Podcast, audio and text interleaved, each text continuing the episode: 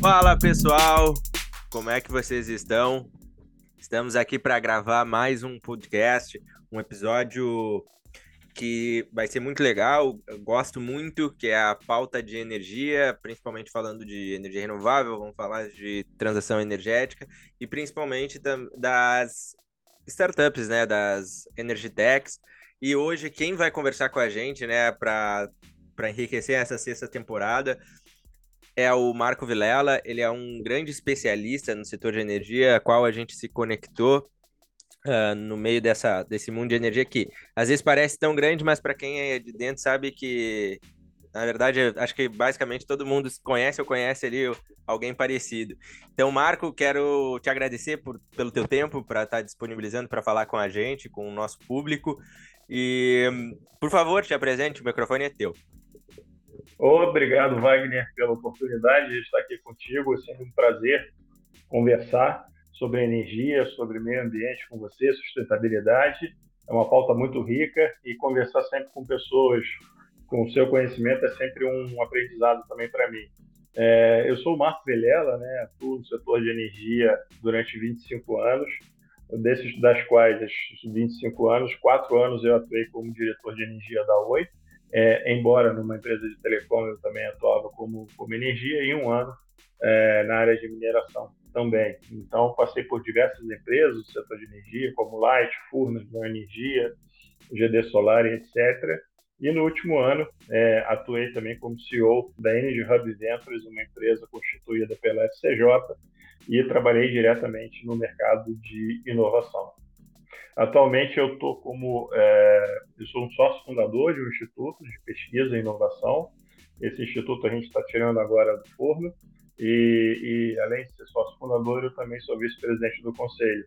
Então, em breve a gente vai ter um, um instituto para ajudar a fomentar, vamos dizer assim, a inovação no setor de energia e também no setor de informática. Que legal. Pessoal, como vocês podem ver, acho que o Marco tem bastante para agregar uh, no que a gente fala, principalmente do setor de energia. Marco, vamos, sem, sem mais delongas, falar um pouco da. Acho que a gente começa puxando da transição energética, porque o cenário de startups e energy tech só vai existir porque a gente precisa falar de transição energética, por isso que está sendo fomentado. Então, o que, que tu enxerga de oportunidade no Brasil quando a gente fala de transição energética? O que, que é a transição energética e por que, que a gente tem falado bastante disso e vai falar cada vez mais nos próximos anos? É, transição energética é um, é um guarda-chuva que cabe muita coisa lá dentro, né? Então, quando a gente fala de transição energética, obrigatoriamente a gente primeiro remete ao pensamento da mudança climática, né? Então, o nosso planeta, né, vem aumentando a temperatura média na superfície e essa, esse aumento de temperatura vem causado, vem trazendo algumas consequências é, para o nosso, enfim, para a nossa sociedade como um todo, mundialmente falando, né? Então, é, esse aquecimento, ele geralmente tem como base o, a Revolução Industrial. Então, essa é a base de, do o quão mais quente está a superfície do planeta. E, e todo o desafio hoje é tentar reverter esse processo de aquecimento. É, e um dos processos mais relevantes para que a gente possa reverter isso é a transição energética, acelerar a transição energética, ou seja, substituir os combustíveis fósseis por fontes renováveis. E aí, nesse sentido, existe uma série de, de, de ações sob esse chapéu chamado transição energética. Né? A gente define transição energética, ou eu defino transição energética, através de cinco pilares. Né? Uma boa transição energética ele tem que ser renovável, ou seja, tem que ser descarbonizado. Ele precisa é, ter uma segurança energética ou resiliência energética. Tem pessoas que usam o termo segurança, outras resiliência. Então, a energia, além de ser descarbonizada, ela não pode faltar. Então, esse é um segundo ponto extremamente relevante. Haja visto a, a, os desafios que hoje a Europa hoje atravessa por conta da guerra entre a, do conflito entre, a, entre Rússia e Ucrânia. Então, o segundo, o segundo pilar é a questão da, da resiliência da segurança energética. O terceiro, que tem que ser economicamente viável. O quarto, tem que ser digital. E aí entra a questão de inteligência artificial, indústria 4.0, toda essa parte de informática, tecnologia da informação.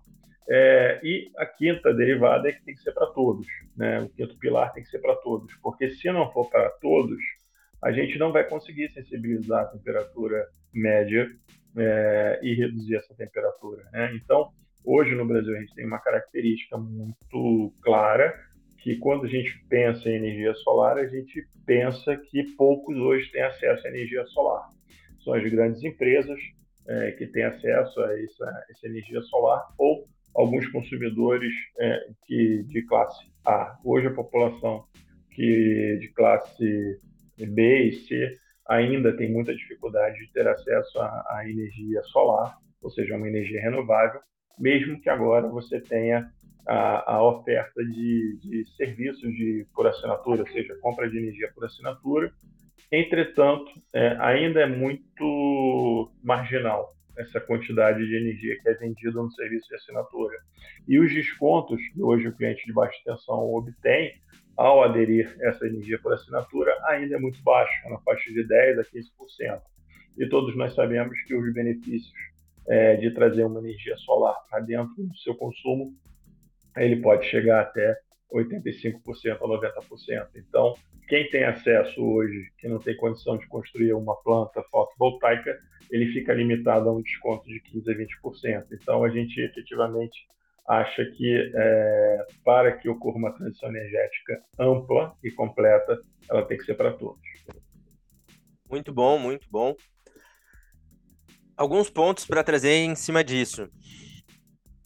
Hoje o Brasil ele carece principalmente de uma matriz energética elétrica, falando basicamente limpa.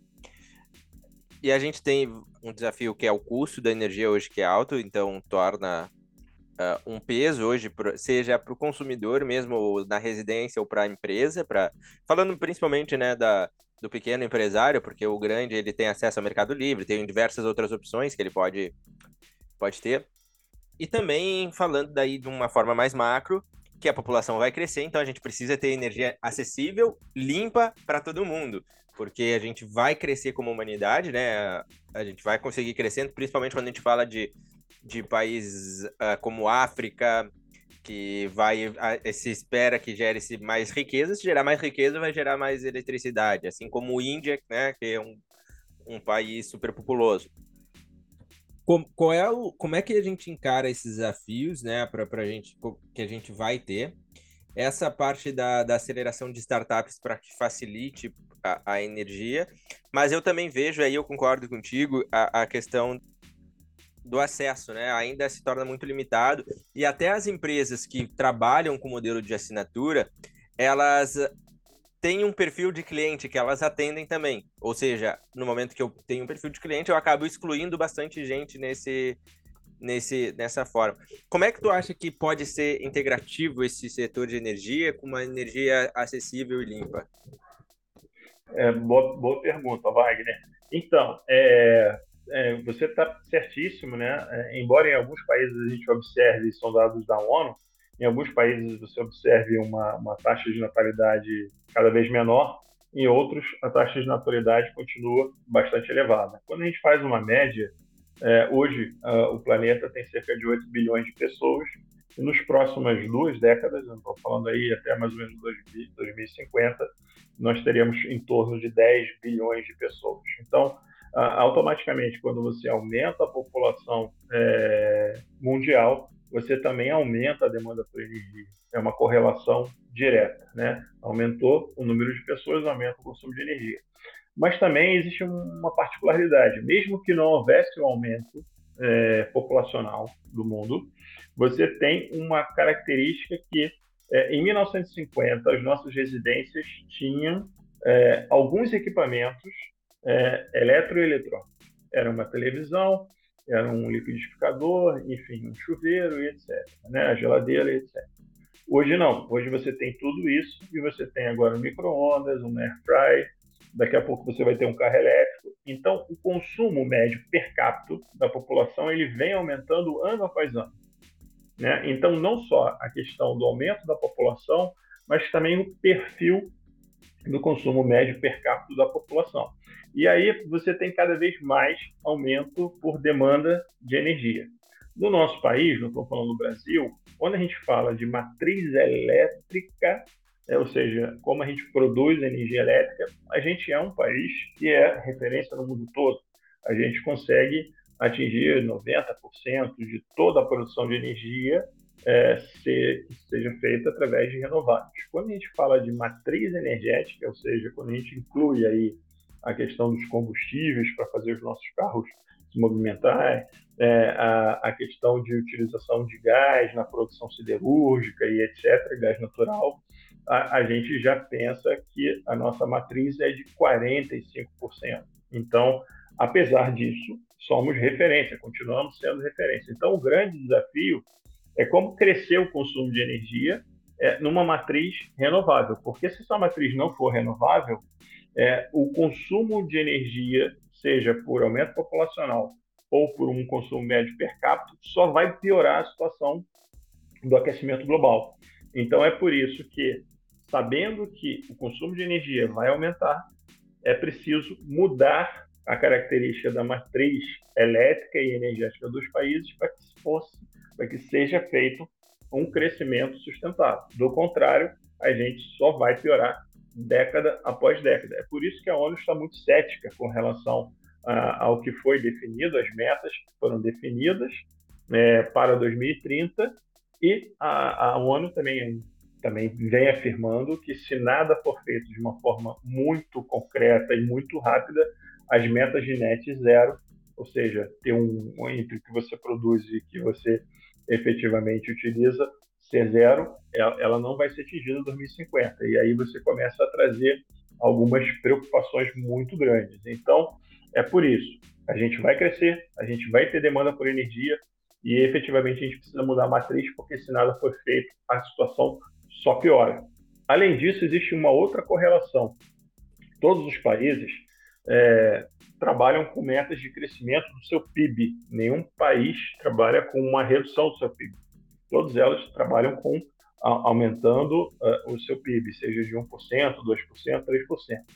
A correlação do PIB com o consumo de energia é quase de 1 para 1. Ou seja, se eu aumentar 3% do PIB, eu aumento 3% do consumo de energia. Isso são dados da Agência Internacional de Energia. Então, o que, que nós temos? Nós temos que, se todo mundo continuar crescendo, a gente também vai continuar demandando cada vez mais energia. É por isso que há uma corrida muito grande pelas fontes renováveis, seja ela solar, eólica, eólica offshore, é, o próprio hidrogênio, para que a gente possa efetivamente crescer de uma forma mais segura. Porque se nada for feito, a gente vai ter aumento de temperatura. E aí, o que, que ocorre com o aumento da temperatura? Vai ter mais consumo de energia, porque as pessoas vão procurar o quê? Cargas térmicas para melhorar o seu conforto térmico. Então, eu vou estar numa cidade muito mais quente, eu vou comprar ar-condicionado para poder ter um conforto térmico, eu vou gastar mais energia. Então, é um ciclo.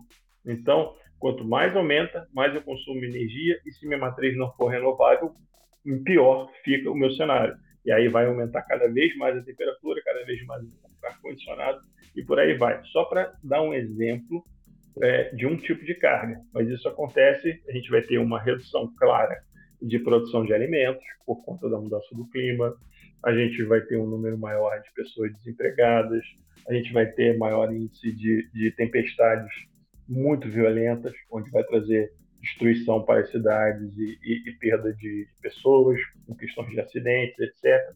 Ou seja, são cenários é, extremamente assustadores. Então, é, o momento é sim de se falar de, de transição energética, de trabalhar muito, muito pesado e muito rápido. Porque se não for rápido, a gente não vai atingir as metas.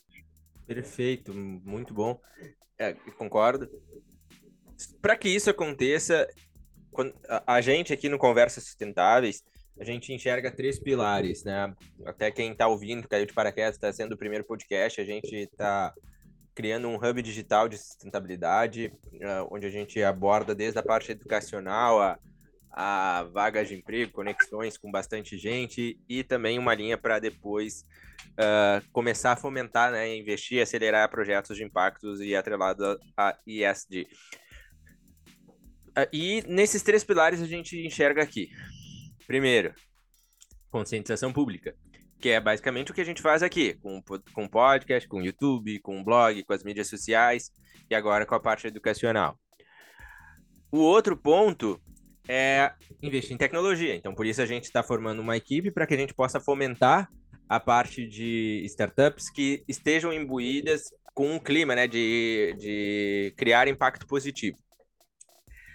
E o outro ponto que a gente vê, que é de suma importância, nenhum deles anda um sem o outro, é a, aquela, a relação da política, né? Da política atuante, de um, de um Estado que realmente queira fazer acontecer. Quando a gente fala de energia, o que que tu entende de responsabilidade que o Estado precisa ter para que a gente consiga, assim, atingir esses objetivos? Eu nem preciso falar macro, né? Mas vamos falar de Brasil mesmo. O que, que tu acha que é o papel do Estado para que a gente possa fomentar essa parte de energia renovável, para que a gente possa, sim, cada vez ser mais autossuficiente? Entre aspas. Em primeiro lugar, sim, é, parabéns é, efetivamente pelo, pelo trabalho que você está fazendo, porque é, se cada um fizer um pouco do que você faz, com certeza a gente vai sensibilizar. E aí, quando a gente fala de, de transição energética, né, a gente vai exatamente nesses pontos que você falou, mas não necessariamente a gente está falando só de geração de energia, né? A gente está falando da, também da forma de como nós consumimos a energia, né? A gente pode mudar os nossos hábitos e, com isso, é, utilizar melhor energia. Eu digo sempre que a energia mais cara é aquela que é desperdiçada, né? Então, muito se fala, né? Ah, quanto custa gerar um megawatt-hora a gás e quanto custa gerar um megawatt-hora de energia renovável, ah, porque uma é mais cara do que a outra, etc. A energia cara é aquela que a gente desperdiça, né? Então, pelo lado da demanda, se cada um fizer seu papel, também ajuda muito e essa conscientização que você leva é, para as pessoas é, é, muito relevante. Também muito relevante, como você bem citou, Wagner, é a questão das startups, né? da, da inovação. Então, toda vez que a gente fala de transição, de transformação, obrigatoriamente a gente está falando de é, inovação de, de, de, de, startups, né? Então, eu acho que esse é um ecossistema que tem muito a crescer no Brasil e no mundo, é, com novas soluções. Às vezes que eu, eu falo para alguns investidores, né, e, e, o pessoal fala assim, ah, mas eu, eu, eu me interesso muito por, por renováveis, e aí, mas eu não tenho condição, eu sou uma pequena startup, eu não tenho condição de, de produzir energia eu falei, pense em alguma coisa que você possa colaborar com essa indústria da geração de energia renovável. Então, quando você fala, se você não pode construir uma fazenda solar para gerar energia solar, pense em alguma solução para limpar os painéis que devem ser limpos a cada seis meses. Só para complementar isso você... que tu está falando, Uh, eu vou deixar tu concluir, desculpa, mas é só para não perder o gancho. Nada, nada, que isso. Eu acabo comentando isso para as pessoas, né? Uh, às vezes, ah, mas eu não tenho como fazer isso. Eu falei, eu falo, tu não precisa às vezes criar algo grande, tu pode participar de algo grande. Participa com alguém que está fazendo, vê como e, aí, e vai muito ao encontro que está falando. Como é que tu pode participar? Como é que tu pode contribuir com aquela indústria, com aquela empresa que está fazendo? Como é que tu pode fazer? Prosseguir, pode prosseguir, era só esse gancho.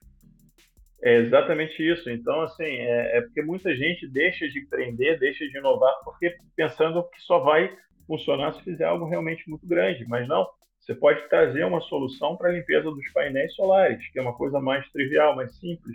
E às vezes uma solução de automação desse processo vai gerar, vai fazer com que a tua usina, que o teu sistema gere mais, é, gere mais energia do que efetivamente estava gerando. Né? Então, ou seja, você não está desperdiçando energia para efeito Joule e outras coisas a mais. É, no mercado de, de, também me perguntaram, é, mercado de mobilidade elétrica, no caso automóvel elétrico, você não vai inventar uma startup, provavelmente se não tiver uma, uma parceria com um instituto de inovação ou com uma universidade, provavelmente você não vai tirar é, uma bateria nova e vai inserir no mercado. É, você o que você vai fazer? Você vai trabalhar nesse ecossistema que orbita a mobilidade elétrica. Qual é o ecossistema? Então, as pessoas que moram em prédios mais antigos é, não têm condição de ter um carro elétrico. Por quê? Porque na sua garagem não tem ah, um medidor que vai poder fazer a ligação desse carro no, no, no plug, né, para poder fazer recarga noturna. Então, como é que você pode trazer inovação para que essas pessoas que não têm uma garagem adaptada é, consiga adaptar sua garagem. Quer dizer, é um ecossistema que orbita a mobilidade elétrica que é carente de inovação. Então, você pode sim crescer por aí. E, e, e é nesse sentido que eu geralmente alerto o, as pessoas, os empreendedores, as startups, a ter um olhar diferente para o negócio. Né? Muitas das vezes a gente foca muito na, na essência do negócio, mas não esquecer que é, existe um ecossistema que orbita o negócio e, e traz muita oportunidade. Né? Então, esse é um ponto extremamente relevante e, e, eu acredito muito que sem as startups é, a gente não vai ter o crescimento necessário. Esse exemplo do carro elétrico é, é, é, é básico. Se ninguém tiver a sua garagem adaptada, ninguém vai comprar carro elétrico. Então, toda a questão de mudança do consumo de consumo de combustível fóssil para consumo de energia elétrica e é, é obrigatoriamente renovável, né? Porque não, não, basta você trocar o seu carro de combustível fóssil por um, carro elétrico se a energia elétrica é gerada a carvão. Então você está trocando seis por meia dúzia. Um carro elétrico ele só vale a pena se você trocar o combustível fóssil para um carro elétrico que vai consumir energia renovável, entendeu? Porque é, se você está numa matriz que é uma matriz de 90% de energia fóssil para gerar energia elétrica, se você trocar de carro, você está trocando 6 por meia dúzia. Então, existe todo esse ecossistema que se eu não adaptar, voltando ao que eu estava falando, se eu não adaptar a minha garagem, eu não vou comprar carro elétrico, se eu não vou comprar carro elétrico, eu não vou sensibilizar a questão do, da mudança climática. Então, existe uma oportunidade grande, ou seja, um pequeno serviço pode é, é, efetivamente é, atrasar o crescimento da venda de carros elétricos no nosso país. É essas oportunidades que estão na mesa que, que geralmente eu chamo a atenção para as startups e os novos empreendedores. Show de bola. E sabe que até nessa parte de, de eletricidade, eu estava de, de transporte, no caso, eu estava conversando com um amigo e eu disse, cara, que a gente estava nessa linha de, ah, mas não precisa criar algo grande, né? Mas pensar em coisas simples, é como é que tu pode conscientizar a, a população que a gente está falando do consumir melhor, né? Como é que tu pode ajudar a população a conscientizar ela para que a gente use mais transporte coletivo? Porque às vezes, pô, tu vai trabalhar, claro que se tu pensar em conforto é ótimo, eu vou trabalhar, vou no meu carro, mas é um carro que vai tu vazio naquele carro, e acaba que tu não fomenta a economia, tu gasta transporte, então assim, é uma série de coisas. Como é que construir uma solução que seja uh, interessante para a população andar de transporte público e não só o transporte público normal, porque eu entendo que o Brasil tem essas barreiras. Muita gente diz, ah, mas como é que eu vou andar se aqui no meu ônibus não tem nem ar-condicionado? Se o Brasil é um país perigoso, riscar a ser, ser assaltado no, no carro. Mas, assim, esses são a, a, as pontas onde surgem os empreendedores. Nesses desafios, como é que tu pode melhorar esse processo? Como é que tu pode transformar mais agradável a experiência para quem está participando, né? Eh, eu vejo muito por criança. Criança tive isso com a minha sobrinha, tive isso com filhos de amigo, que por mais que tenham condições financeiras, criança adora assim, ver um trem passando, pai, quero andar de trem, quero andar de trem. E, e ela vai para andar. E, e a mesma coisa que é por quê? Porque é novidade, porque é alguma coisa que ela quer conhecer e tudo mais. Mesmo tendo a possibilidade de andar no carro do pai e tudo mais, é, é pela novidade. E como é que tu pode fomentar para que as pessoas queiram cada vez mais andar de transporte público? Qual é a vantagem? Isso que é uma coisa que seria legal o, o empreendedor pensar. Qual é o benefício que eu vou ter em andar em transporte público? E aí, e aí é. surge que a gente melhora a matriz energética também quando a gente fomenta isso. Isso. Quando a gente eh, geralmente utiliza o transporte público, é ele precisa ser de qualidade, né? Ele precisa ter preço, ele precisa ter segurança, ele precisa trazer o conforto, né? Então, quando a gente troca o transporte, nosso carro com o transporte público, com certeza a gente está emitindo as emissões de, de gás carbônico na, na atmosfera, né? É, é, óbvio que eu estou deixando o carro em casa e aquele ônibus iria estar tá circulando anyway, com a minha presença ou sem a minha presença. Então, esse é o primeiro ponto. Mas eu, eu acho que existe um, um fator também muito importante, né? De, principalmente depois da pandemia, mudou um pouco do perfil, né? Hoje as pessoas têm a facilidade, né? E a possibilidade de você poder trabalhar, é, fazer home office, né? Então, se por algum ponto, de alguma forma, é, você reduziu, vamos dizer assim, o deslocamento, e isso é bom, porque basicamente uh, a gente, embora tenha um projeto, é um projeto não, uma realidade chamada etanol, é, que é de extremo sucesso, é, cerca de 70%, 80% do, do, do, do translado, vamos dizer assim, do transporte, ainda é feito com combustível fóssil. Tá? Então, é, quando você teve essa possibilidade de fazer home office, você acabou por reduzir não, é, a questão do uso do, do, do transporte é, pessoal é, para você se deslocar até o trabalho. E isso reduziu a, a, questão da emissão, mas ainda não foi suficiente para sensibilizar a temperatura. Mas eu acredito muito, quando a gente pensa em smart cities, né, é, eu penso muito na questão da ciclovia. Né? É, é algo que eu efetivamente acredito muito é, no, na ciclovia e na, na, nas bicicletas elétricas, nos patinetes, enfim. É, todo esse, esse movimento de saúde, de poder trabalhar mais próximo é, de onde você, é, onde você mora, ou se você faz home office, você poder se deslocar para o interior do, do, seu estado, do seu país, e não precisar de utilizar carro. Mas se você é, estiver numa cidade do interior, começar a utilizar também a bicicleta para se deslocar, etc. Eu acho que a gente está num mundo em transformação, total transformação. O perfil de como a gente trabalha, de como a gente vai trabalhar, o perfil das nossas cidades, mais as pessoas utilizarem bicicletas ou esse transporte é, do que efetivamente. Porque o transporte público é, ele precisa ter um equilíbrio entre a utilização dele, a demanda e efetivamente o serviço que se presta. Hoje, nas cidades que eu conheço, é, aqui no, no, Brasil, são poucas as cidades que ofertam um transporte público que seja descarbonizado, que seja um preço justo e que traga um conforto para a população que precisa se deslocar para trabalhar. Então, eu, eu, eu acredito que carece de uma revisão completa desse modelo e, para mim, essa revisão passa pelo incentivo do uso das ciclovias. Muito bom. Eu acho que já dá o gancho de justamente essa pergunta. E como é que o Estado pode fomentar isso? Como é que o governo pode a, auxiliar uh, essa, essa mudança na, nas pessoas? Qual, qual, é o papel que a gente pode atribuir? Porque eu, eu costumo falar que a sustentabilidade a gente não pode terceirizar. Então, tu tem o teu papel na tua casa, assim como eu tenho o meu, eu tenho o meu como empresa, assim como tu tem o teu. Uh, eu tenho o meu papel de a parte de conscientização, que acho que todo mundo poderia ter. E eu tenho o que coisas que são atrelado a coisas externas a mim, que é o caso da, da política, entre aspas, do Estado que é eles que, que precisam fomentar, na minha visão, algumas regulamentações, alguns incentivos, uh, incentivos propriamente à pesquisa que a gente está falando, uh, atribuir mais pesquisas para movimentar novos setores. Como é que tu enxerga o papel do Estado para na parte de, dessa transição energética para o Brasil também poder liderar esse caminho? É, eu, eu acho, Wagner, assim, boa pergunta, né? Eu, eu tenho como, como filosofia é, duas coisas, né? Assim, o Estado, é, quanto menos ele intervir, melhor, é, do ponto de vista econômico.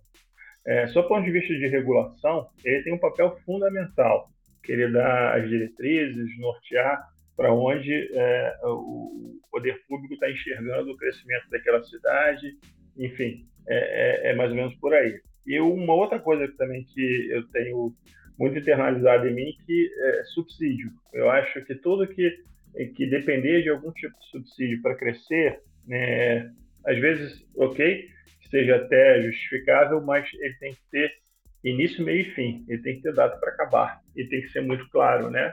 É, então a gente, a gente, eu penso muito isso. Então o Estado tem que interferir muito pouco na economia, tem que dar diretriz através de políticas públicas, legislação, regulação, e ter muito cuidado com a questão dos subsídios, porque acabam os mais pobres pagando. Quando a gente pensa é, em alguns cases de sucesso, a gente remete a Londres, né, onde é, o, o, Estado ele limitou a circulação de carros, é, vamos dizer assim, circulando ali pelo centro da cidade. Então, quem quiser ir, vai poder ir, mas vai pagar uma taxa né, por estar circulando ali. Né? Então, é, eu, eu acho que é um pouco por aí, entendeu? Mas o Estado só pode fazer isso, limitar a circulação e cobrar uma taxa de quem insistir, é, se ele ofertar realmente transporte público de qualidade. Né? Você não pode é, fazer uma lei é, sem é, é, suprir a demanda para um, um, um, transporte é, totalmente adequado e viável para as pessoas. Então, eu acho que o Estado sim pode, pode fazer, definir essas políticas, mas é aquela história que tem primeiro, o ovo a galinha. dependendo da política que ele for implantar, ele pode trazer mais consequências, mais danos do que propriamente soluções. Então, a, essa questão eu acho que passa por aí. Né? Já também tem conhecimento no mundo todo de, de que os carros movidos a, combustível é, vão, vão efetivamente pagar uma sobretaxa. Né? Então, o carro que permanecer ainda consumindo é, diesel ou gasolina, eles vão pagar uma sobretaxa ok? Desde que é, as pessoas tenham possibilidade de comprar um carro elétrico, né? Senão será mais uma taxa, mais um imposto que a gente vai ter na nossa economia. E isso é muito perigoso. É, isso pode, pode ser um, o tiro pode sair pela culatra. Então, Até porque é, quando é a gente olha para esse lado sustentável, a gente uh, sustentável a gente precisa também pensar economicamente, né? Então, se a gente só impõe algo que não é economicamente viável para parte da população já não faz sentido. É isso, é por isso, Wagner, que daqueles cinco pilares que no início da nossa conversa, um deles é ser economicamente viável, é a questão do preço, né? Então, ela tem que ser descarbonizada, ela tem que ser é, segura e ela tem que ser economicamente viável, senão vira utopia. Perfeito. Uh, tia, a gente acho que falou dos três pilares, conseguimos dar uma visão para a galera boa, já que o Spotify agora já mostrou que o nosso nível de engajamento é de até 40 minutos. muito bom, Wagner, é, muito bom. E, mas, assim, acho que foi uma pauta muito legal. Uh, convido todos a conhecerem Conversas Sustentáveis, www.conversasustentáveis.co, no plural, Conversas Sustentáveis, uh, ou no, nas mídias sociais, é tudo botar Conversas Sustentáveis, vai achar. Me acha no arroba WS Lopes no Insta e Wagner Lopes no LinkedIn. E espero que vocês tenham gostado. Acho que foi um papo muito bom, muito rico. Eu sempre aprendo, eu gosto do, do, do podcast. Eu fazia sempre como hobby, principalmente porque é, para mim era um momento que eu tinha consultoria, aprendia com uma galera muito boa. E dessa vez não foi diferente. Então quero te agradecer, Marco, que tu deixe tuas considerações finais. Quem quiser te achar para tirar dúvida, bater papo, uh, é contigo.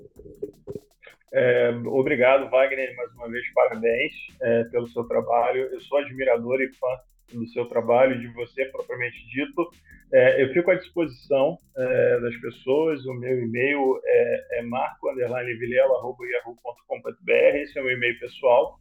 É, eu também no LinkedIn, as pessoas podem me encontrar pelo LinkedIn, no, só procurar como Marco Vilela, eu estou lá à disposição é, de qualquer pessoa que tenha interesse por esses temas e, enfim, é, foi um prazer estar aqui com você e que cada um é, faça o seu papel na questão dessa transição energética, porque transição energética não é só mudar a forma como a gente gera energia, é mudar como a gente consome a energia, como a gente lida com a energia.